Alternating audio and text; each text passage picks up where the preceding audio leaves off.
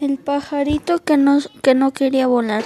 Aquel pajarito tenía dos preciosas alas de color azul, pero el pajarito no quería volar porque el ala, el ala del lado derecho era más grande que el ala del lado izquierdo y cada vez que volaba sola, solamente podía volar en círculos porque el ala grande empujaba más que la pequeña y los demás pajaritos se reían de él.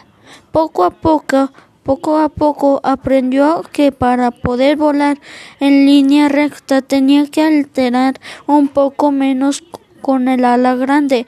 Un día cuando iban juntos, cuando todos iban juntos en, en bandada, una una enorme águila blanca les atacó lanzándose sobre el pajarito que tenía el ala más grande. El pajarito batió las alas con todas sus fuerzas y como el ala grande empujaba mucho, hizo un rápido giro evitando hacia el ataque del águila. Ahora el pajarito está muy contento y feliz de tener un ala tan, tan especial.